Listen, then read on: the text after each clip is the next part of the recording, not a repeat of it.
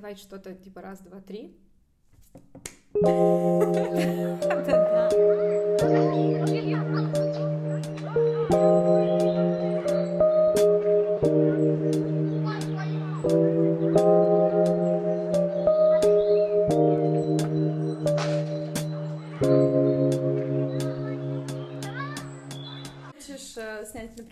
признайся, что ты смущен. Я смущена. Я смущена. Но это все, что нужно сказать о нас. Э, Мы смущены. Это начальный первый подкаст. Сейчас он называется «Синдром Офелии». Мы здесь говорим про, про глубину, а, про развитие женщины, про, больше про развитие нас, про то, что мы не всегда видим примеры построения карьеры, не всегда видим примеры про то, как женщина не только во внешность уходит, но и куда-то глубже. И хочется разбирать персонажей кино, учиться у них и м, как-то Отражаться, смотреть, да, как... а, Ну вот меня очень интересует момент, как мы идентифицируем себя с разными персонажами, что у нас отзывается и к чему это ведет или что это подсвечивает в нас. Вот такие интересы. Мгм. Наверное, нужно сначала все-таки сказать, почему мы имеем право говорить про кино и психологию одновременно. Давай просто скажем. Меня зовут Кристина, Да. я актриса, прежде всего, вот я так считаю. У меня актерское образование, я работаю педагогом по актерскому мастерству, и второе мое образование киноведческое. Я э, не считаю себя кинокритиком, хотя мне это больше интересно, и это эм, ну, есть вообще тут, тут, короче, прям нужно остановиться. Есть две а, линии, да, киноведения. Есть кинокритика, а есть киноведческая сторона. Кинокритика — это люди, которые... Кинокритики — это те, кто анализирует кино. Киноведы — это те, кто занимается историей кино. Я бы хотела быть больше кинокритиком и называться кинокритиком. И, по сути, здесь я буду в этом подкасте в большей степени этой стороной заниматься, да, ана- анализом фильма. А, но в реальности я реализуюсь больше по киноведческой стороне, потому что я делаю там обычно лекции по истории кино, рассказываю какой-то контекст, киноконтекст, все такое. Вот, но здесь мы будем, назыв- я буду называться Кристина кинокритик. Какая? А, Так, а я Юля. У меня тоже есть актерское образование, но я по актерской стезе не пошла. А, Я переучилась на психолога. И сейчас я работаю как психолог в транзактном анализе, и поэтому какие-то, если мы будем давать термины, иногда они будут психоаналитическими, иногда они будут в транзактном анализе, где-то они будут в гештальте. Я не клиницист, поэтому э, совсем клинические случаи мы, собственно, рассматривать не будем, не имеем права, и м, поэтому в финале, что я, Юля, я психолог. Пора признаться в этом. А, Ну и на этом все. И теперь мы возвращаемся Да, название. Расскажи про синдром Офелии. Что это такое? Ну, я не думаю, что это прям синдром, но мы просто так назвали, потому что все, все корни растут э, из изучения нарциссизма, и есть такой, э, есть такой симптом, как симбиотический нарциссизм. Это когда человек себя не видит без э, отражения себя в других людях. И в качестве примера привели именно Офелию, которая, когда умер ее отец. Это важный его- контекст да, да, немножко. его от- отец. а, Тут, как- ну, вдруг есть люди, которые не помнят, что там Всё, да, вообще я про говорю Гамлете. тогда, что Да, з- история. Подожди, а какой-то сюжет просто про Офелию, это никакого Но, нет сюжета. ну да, все равно Сюжет-. Сюжет э, пьесы Гамлет заключается в том, что существует некий принц датский Гамлет, у которого умер э, отец, король. Это вынесено за скобки сюжета. Сюжет начинается с того, что король уже умер, Гамлет возвращается в, государ... в... в датское государство э, для того, чтобы для того, чтобы на похороны отца, правильно он приезжает? Мгм. Вот, ему нужно там типа разобраться, что сейчас будет происходить, потому что он прямой наследник. А оказывается, его мать а, закорешилась с, э, с его Дядей, с дядей, да, А, и теперь он стал королем. То есть Гамлет опять не стал королем. Есть некая Офелия, которая как бы, как бы должна была быть его невестой. Но она на самом деле никакая ему не невеста. Она просто девчонка, которой пообещали, как бы что вот, когда он там доучится, Гамлет, и вернется, когда он уже там на, на, на титул будет претендовать, тогда вроде как у них там и свадебка организуется, и все это. Ну, вот так должно быть, да? Никак. А? а? Ну, извини, это татарское сватовство. Мне нравится это, оставь вообще. В общем, э, когда Гамлет возвращается, оказывается, что Офелия-то ему уже не особо-то интересно, у него уже свои там мужские разборки экзистенциальные. Вот. А и Офелия, оказывается, не удел совсем, и она топится. Угу. Что бы ты добавила в Я эту добавлю, историю? что при этом а, по случайности, ну, как обычно это бывает у Шекспира, а, Гамлет убивает отца Офелии. Да, э, важный и момент. это важный момент. И чтобы разоблачить а, короля, то есть дядю, Гамлет притворяется сумасшедшим. И получается, что Офелия, как персонаж, если мы делаем ее сейчас стержневым персонажем, э, в ситуации, где у нее есть папа, которого убивает ее возлюбленный, который mm-hmm. сошел с ума, mm-hmm. и она понимает, что нету смысла из-за этого жить, потому что, ну, она она видит себя только как продолжение мужчины. Ну, и она топится. Вот это, вот это прям э, центральный контекст, да? Офелия существует в зеркале мужских персонажей. И даже когда она топится, насколько я помню, а, об этом тоже узнали за скобками. То есть даже когда мы говорим про какие-то важные жизненные события mm-hmm. Офелии, мы все равно говорим их э, от из глаз мужчины. Ну и, собственно, вот он, нарцисс симбиотический, который вне, э, вне глаз человека вообще не существует. То есть мы не знаем, что было до у нее, что было после. Она существует только пока на нее смотрят. И, к сожалению, такой вид нарциссизма, нарциссизма э, больше свойственен как раз женщинам. И, ну, собственно, поэтому и здесь, потому что хочется не, не быть отражением. Хочется задавать себе вопросы, идти в свою глубину, идти в свои понимания, хотя так двузначно звучит. Типа, Офелия пошла в глубину, и мы пошли в глубину. Знаешь, о чем я э, подумала? А, что в кино, вот, ну, в искусстве это... Э, в искусстве есть две оптики, вот конкретно в кино. Мы почти всегда, там, в 80% случаев кино смотрим из оптики мужской. Существует, это прям, прям термин, женская оптика. А, она начала развиваться там, по-моему, в конце 60-х годов, и э, очень интересно об этом поговорить, подумать. Я думаю, что это большой, большая тема для чуть-чуть другого разговора. Но это просто какой-то контекст. Вот примечательно, что конечно, Шекспир — это еще мужская оптика, и, ну, если так можно, да, я как будто бы сейчас перекладываю на литературу а, вот такое кинокритическое мышление, э, но это интересно, абсолютно точно подходит под нашу тему, что есть некая мужская оптика, которая смотрит на женщину, и в этом случае, да, мы можем, как бы, мы о женском персонаже не говорим как о целостном субъекте, из которого идет повествование, да, а мы чаще всего о женском персонаже судим а, с позиции мужчины. Мы сами этого не знаем, конечно, но даже, э, но бессознательно, я, кстати, все время, я неправильно, мне кажется, э, говорю бессознательно или неосознанно, мне кажется, что это синонимы, но это, возможно, не синонимы. Ну, в общем, бессознательно мы, а, мы находимся в позиции мужской, когда смотрим на женщину. И это меняется в, часто в разных, э, в разных фильмах современных и в том числе в сериалах.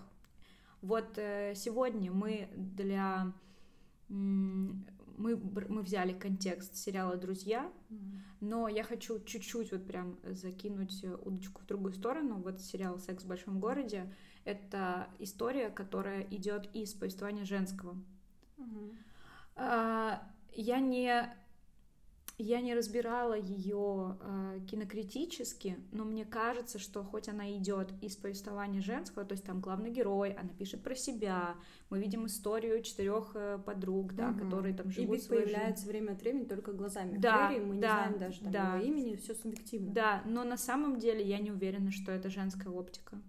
Там очень много объективизации да. мужской, и я даже ну, я вот сейчас так решусь э, сказать это, но я перепроверю себя. Э, мне кажется, это все-таки мужская оптика, потому что женская оптика не значит то, что то, когда мы говорим о женщине, угу. то, как мы говорим о женщине, это может быть женская или мужская оптика.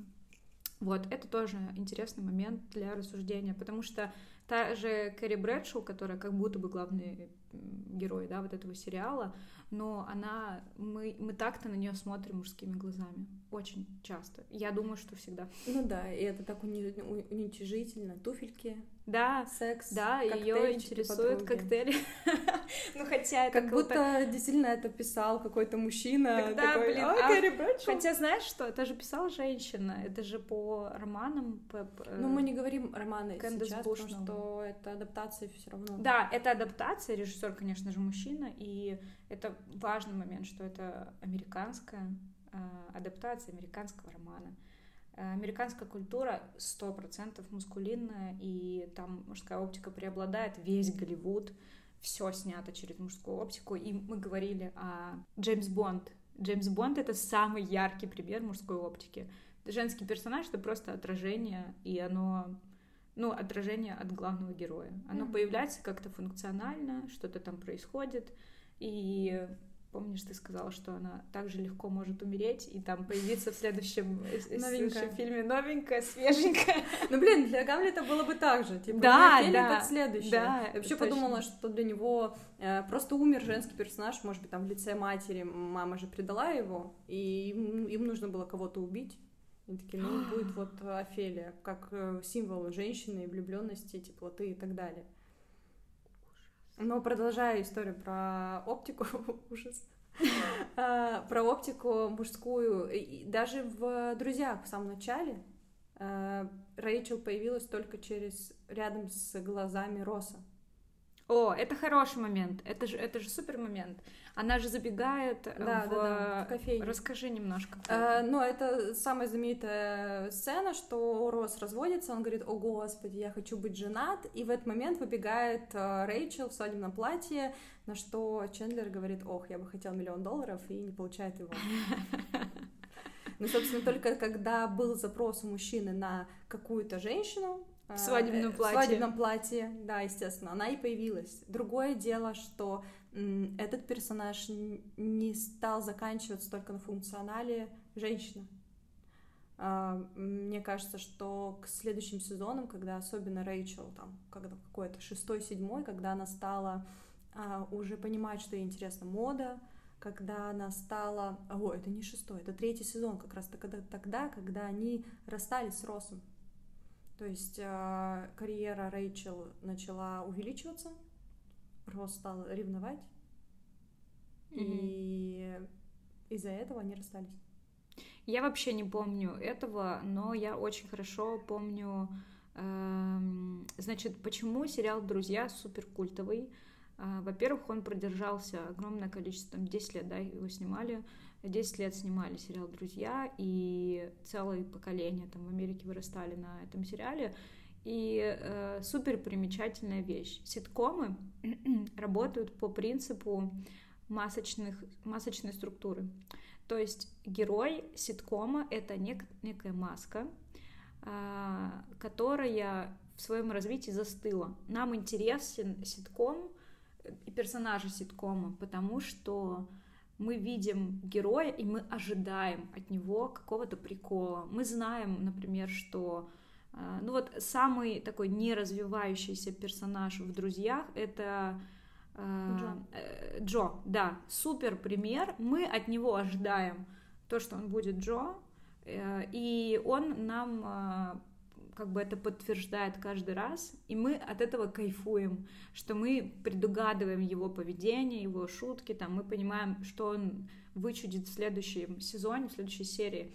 И нам это нравится, потому что вот мы поставили сериал э, там фоново, да, он идет, нам не нужно как бы углубляться в сюжет, особенно там проникаться в психологию, и вот они такие масочные структуры. Это эм, это все выросло из комедии Дель Арте, где э, комедийные персонажи... Вот смотри, в комедии Дель Арте вообще не было сюжета. Были персонажи, там, э, не знаю, вот персонаж Орликина, он вот такой, и все, он всю жизнь, это один был актер, который всю жизнь играл одного персонажа. Когда он становился старым, выбирали другого актера, передавали ему маску, и он дальше работал с этой маской по этой же, по этой же, по этому же пути. И удивительно, но они не репетировали, они не, э, у них не было сюжета, у них была сюжетная линия плюс-минус, но они могли импровизировать как угодно. Почему это было свободно и легко? Да потому что каждый из персонажей знал, что ожидать от других персонажей. Он знал, в каком контексте ему существовать, и ему не нужно было, э, ну, то есть не нужно было и зрителям, и, и актеру, играющему, да, героя, не нужно было никаких никак себя, ну, не, не нужно было затрачиваться, вот так бы я сказала. Все понимали, что происходит, никому не нужен был контекст когда мы, когда мы говорим... Ну, это площадной театр. Да, это сказать. площадной театр. То есть это, по идее, тоже сериал, который включили фоном. То да, есть ты подошел, да, ушел, это массовое зашел. искусство, которое понятно всем. Mm-hmm. Это там не э, герои, не знаю, фон Трира или Э, ну, какого-то совсем авторского кино, которое нужно разгадывать, рассматривать, думать, э, понимать, углубляться, и там, не дай бог, ты, не знаю, 10 минут из фильма пропустил, и у тебя уже нарушен контекст не потому, что ты сюжетно не понял, что происходит, а потому что там могли быть такие цветовые эпизоды, например, такие монтажные стыки, которые давали ключи к пониманию, к Я анализу знаешь, о героя. думаю? О том, а, ну, во-первых, э, это уже мое личностное, как повлияли маски, например, на характер человека. Ну, то есть, представляешь, играть одну роль, Вообще не представляю. Это жесть.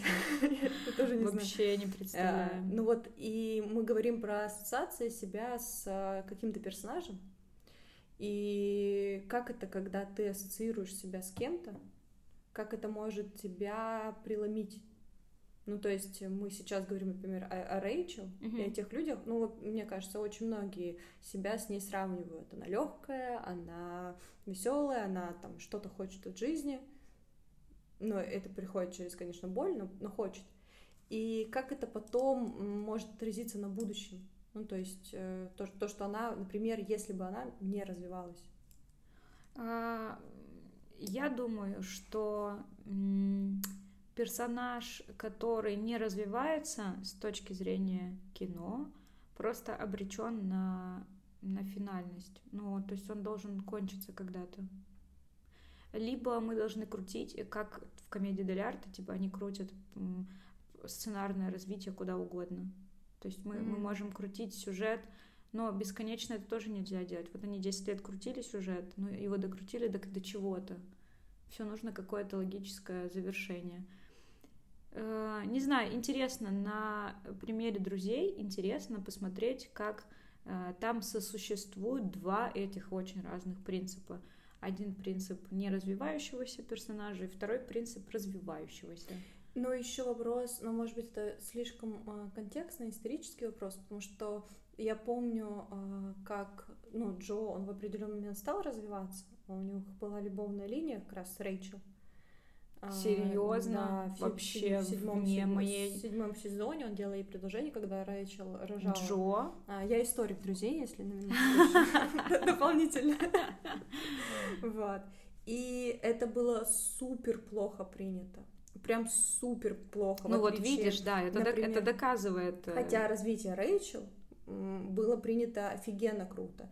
И развитие Чендлера с Моникой их пара, когда там они э, приподняли одеяло в пятом сезоне и оказалось, что они переспали после свадьбы э, Росса, все были в восторге.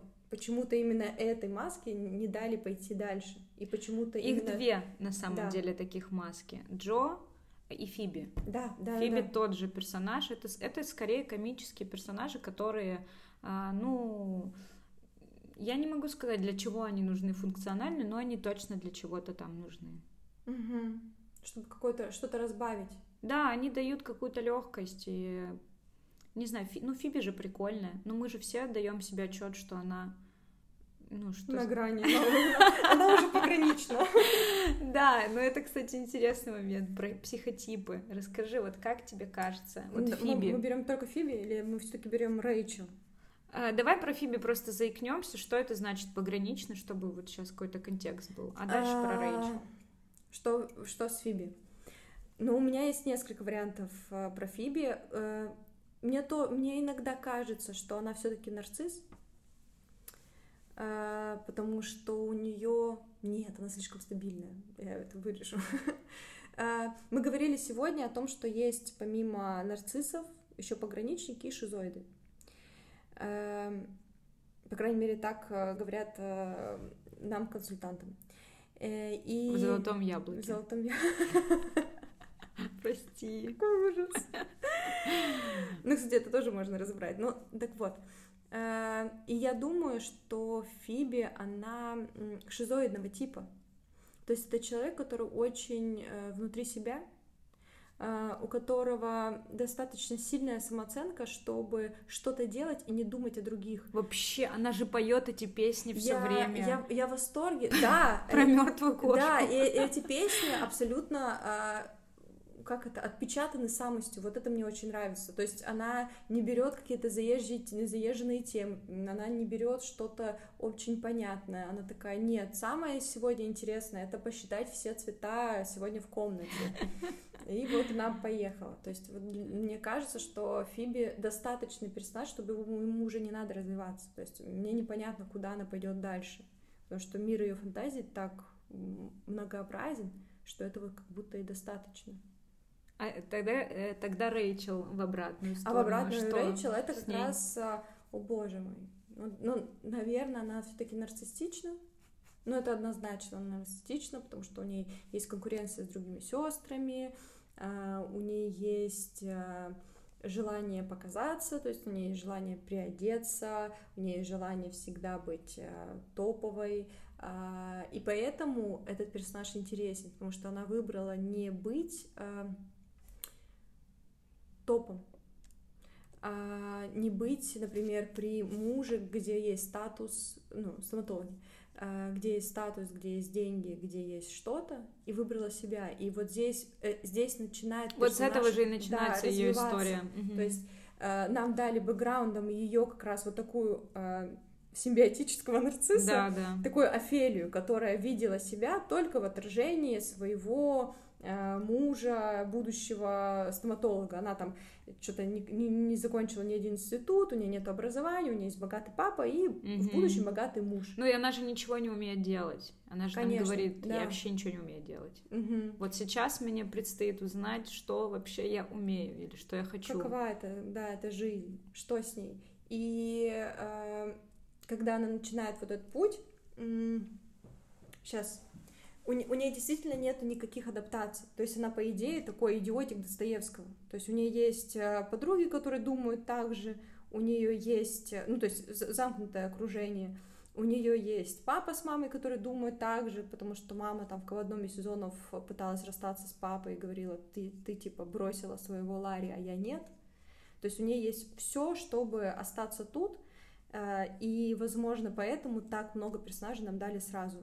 Потому что когда она пришла, и там в первых сериях, э, когда она там порезала свои кредитки, очень Мгм. эффектно, она такая, у меня есть мои типа бобы, то есть показывая всех персонажей. То есть э, такое чувство, что все персонажи должны были повлиять на Мгм. Рэйчел и дать ей свои адаптации, чтобы Мгм. она превратилась в цельного человека, а потом финал же какой, она отделилась и уехала в другую страну. То есть Слушай, это такие супер. родители, которые до, дорастили. Вс- Каждый из этих персонажей. И по идее она со всеми пожила. Она пожила с Моникой, с Чендлером она не пожила. Но она пожила со всеми остальными. Слушай, здорово. Мне очень нравится. Я до этой мысли вот прям в моменте дошла сейчас. Что реально они ее дорастили, каждый из них дал ей какой-то опыт, а, какие-то там разные точки зрения, да, и она вышла из этого, Ну вышла да. из этого круга. В отличие от Офелии. Ну, Офелия, по идее, тоже вышла. В другую сторону. Ну, просто, возможно, у нее действительно не было вариантов. Ну, то есть э, мы понимаем, что контекст того времени Ну да, это понятно. контекст, когда она вообще не могла работать. То есть, если нету папы, нету мужа, по-моему, не был брат, но такая себе перспектива. Ну все, она, да, она жить, э, конченый персонаж, да, как бы это жить. ужасно не звучало. Жить няней его детей. Ну, то есть, я не, не знаю, по-моему, так было только на Руси или так и в Англии шекспировской тоже было. Не знаю, но я знаю, что у нее не было дальше перспектив, потому что ее отверг Гамлет. Она была как бы обещана Гамлету, а он отверг ее и убил ее отца. Все, у нее нет вариантов. То есть у нас есть две Офелии, которые по-разному поступили. А, Вопрос в другом. А как ты думаешь, почему она сбежала? Ну, то есть я вот сейчас говорила это, и я понимаю, прикинь, вот ты живешь в мире, вот в царстве государства. Когда она сбежала? В начале? Да, да, да, да, да. С чего начинается? Ну да, то есть э, как аргумент, Да вот, это, ну тут вообще все понятно. Мне Стремле- Стремление персонажа к развитию. Этот но это, герой это должен персонаж, быть. это, это, Да. это Ладно, герой если должен- мы про человека Да, говорим, я о, просто- я так не умею. Как если бы Рэйчел была человеком, Ну вот, я- которого я- вот эта Да, история. я просто думаю, блин, наверняка, да точно есть. Ну, то есть Конечно, Не в точно есть, 100%. я точно там, не знаю, я ребенок своей мамы, которая никогда не работала. Я понимаю, что я помню слезы моей мамы, когда я уже подросла, что она пыталась пойти на работу, и ей было прям, ну, невыносимо. Хотя это был, ну, сколько, 38, например, было лет. То есть это был нормальный возраст для работы. И я понимаю, что куча девчонок, ко- которые такие, типа, я не могу, у меня там, не знаю, декрет. И это тоже уважительная причина, но мы говорим о том, для чего она это сделала внутри себя. Знаешь, эм, короче, я настолько ее понимаю, и я настолько не понимаю, вот если бы она этого не сделала, что я не могу сказать тебе причины. То есть и в моем сознании нет варианта, поняла? У меня нет варианта э, женщины, которая согласилась бы на вот это. Поэтому я даже пофантазировать не могу. У меня есть счет. вариант. Давай. Потому что у меня в определенный момент случилась вот эта история о том, что типа, все, я, я жена айтишник. Все, мне вообще по кайфу, я знаю, что у нас будет всегда там деньги, у нас э, типа все есть, все хорошо.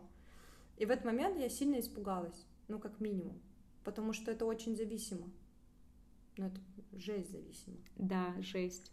Ведь этого мужа может не быть по Может, разным причинам. Конечно, да, это, это как минимум.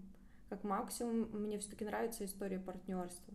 И я понимаю, что э, может быть такое случиться, что в определенный момент семью понесу я. И это норм, потому что в определенный момент готовит ужин он. Ну, типа, давайте как бы не, не, не, не вести так. Э, что, что у нее Сейчас мой парень, который это будет, надеюсь, слушать, он просто содрогнулся такой, что нет, это нет, это не то. Да реально, ну в смысле, го- готовит ужин, а какое? Знаешь, как я больше к этому не... Мне очень нравится идея партнерства со стороны, она мне прям приятна, красива для меня и все такое. Но я думаю, что женщина, независимо от мужчины, вообще, вообще исключая контекст отношений, должна себе, а, должна какое-то развитие. Она должна себе развитие, поняла? Я понимаю, я понимаю. э, вот в этом-то как, как будто и вопрос в том, что она должна себе развитие, хорошо, но это многовато. Чего? Почему? Ну вот по моим ощущениям. То есть мне кажется, что если бы она вышла замуж, а, например, все-таки за этого стоматолога, то да, разрешил бы он ей официанткой А, быть а, и- и- и, и развиваться? в моде тусоваться, все было бы. Ну то есть вообще без вопросов. Ну, а хорошо, а можешь тогда немножко рассказать про, э, про сепарацию? Вот ты как психолог, расскажи немножко про сепарацию, а я подведу свою мысль. О, давай. А, ну да, мы же начали про симбиотических. Симбиоз, я, наверное, все-таки проговорю, что симбиоз это слияние, когда два человека условно инвалидизируют друг друга. То что есть, это э, значит? Я приведу пример на вас. Можно? Можешь вот так помахать, и я вырежу. Я не знаю пока про что. А, пока один из партнеров готовит еду другому, э, второй партнер никогда не научится это делать. И если, например, партнерка, которая постоянно готовит куда-то, уедет или уйдет, или он будет болеть гриппом, то он не получит своего, там, свою чашку бульона или своего обеда, потому, потому что партнер просто не умеет. А, а в теории мы как бы каждый должен уметь все для себя. В теории, да, есть бытовой симбиоз. В этом нет ничего плохого, что, там, не знаю, я готовлю, муж моет посуду.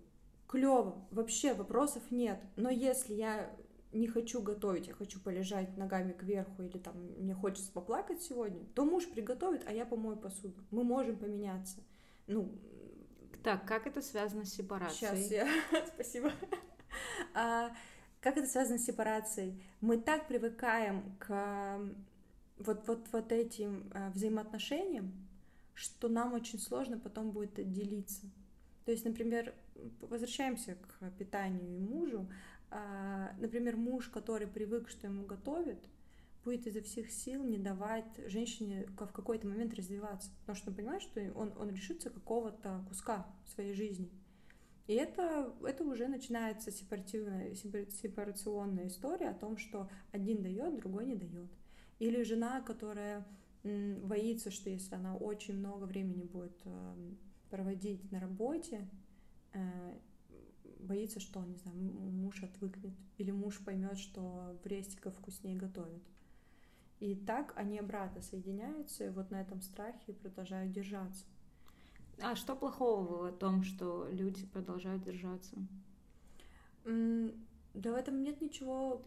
Подожди, правильно я Вот знаешь, тут важный момент, что сепарация все-таки э, а, отсылает нас к родительским отношениям, да, к отношениям с родителем. Вот это, я думаю, это очень важно, да. и очень хочу, чтобы ты про это сказала. А... Почему нам, вот прям конкретный вопрос, почему нам, когда мы вырастаем, нужно, сеп... нужно сепарироваться от родителей, если это так удобно? Чтобы мы жили свою жизнь. Ну вот я, я не знаю, как это по-другому описать, когда вы тусите с родителями, и вам очень хорошо, а нам, когда мы сепарировались, должно быть хорошо с родителями во взаимодействии. Есть исключения, я ни в коем случае не говорю, но по идее нам должно быть там хорошо. Мы правда, норм, норм, да. норм, да, все супер. Мы они могут даже давать свои советы. Вот это классная лагмусовая бумажка. Если вам родитель дает совет и вас это не триггерит, вы сепарированы.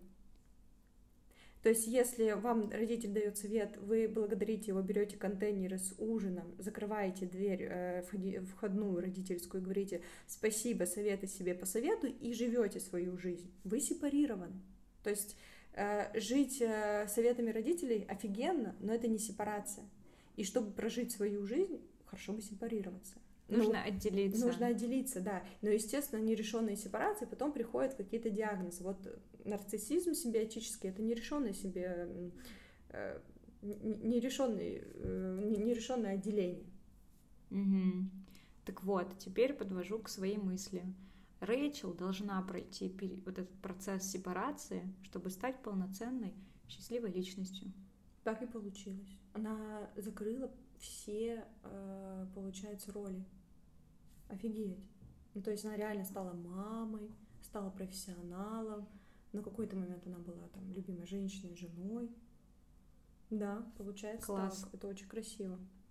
И получается, Офелия с сепарацией не справилась. Мне очень нравится. Тебе не кажется, что на этом можно закончить? А, мы можем на этом закончить. Да. Хорошо. Это, это был классный разговор. Спасибо большое. Уже не так нервозно, кстати.